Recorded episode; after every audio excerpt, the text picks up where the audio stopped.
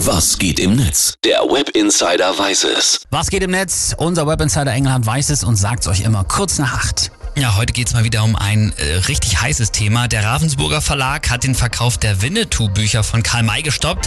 Es gab nämlich wohl in letzter Zeit vermehrt Rassismuskritik an den Büchern. So, also ich bin mit Karl May groß geworden. Ich habe die? Bücher geliebt, ich habe die Filme Ja. geliebt. Ja. Ich weiß aber auch, Indianer soll man heutzutage auch nicht mehr sagen. Genau, besser sagt man ja zum Beispiel indigene Völker, aber deswegen gleich Kultur canceln, ich weiß nicht. Und deswegen würde ich sagen, lass mal mal lieber uns schauen, was die Leute im Netz dazu zu sagen haben. Marion Duchess schreibt, die Stories von Winnetou haben uns Kinder immer ein positives und interessantes Bild der indigenen Völker vermittelt. Keiner von uns hat dabei an Rassismus oder kulturelle Aneignung gedacht. Natürlich nicht.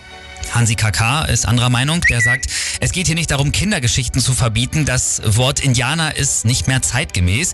Die Bücher reproduzieren das. Man sollte eine bessere Bezeichnung zum Beispiel finden und dann einfach die betreffenden Textstellen ändern. Boah, weiß nicht, ob das dann alles noch ineinander passt. Aber gut, schwieriges Thema. Ich will da nicht zwischen die Fronten geraten. Wurde ja, glaube ich, auch bei Pippi Langstrumpf gemacht, ne? Ja, aber ob das, ich weiß nicht, da muss Genau, ja muss am überall Ende anfangen. noch, ja, muss am Ende noch Überall. alles passen.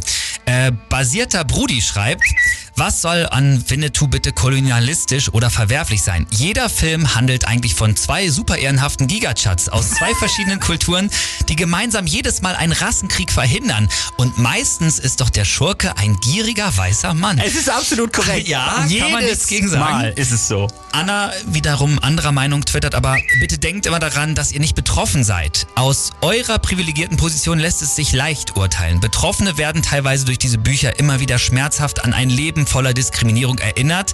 Diskriminierung im Alltag, die ihr teilweise nicht mal merkt, weil sie für euch eben alltäglich ist. Stimmt natürlich auch.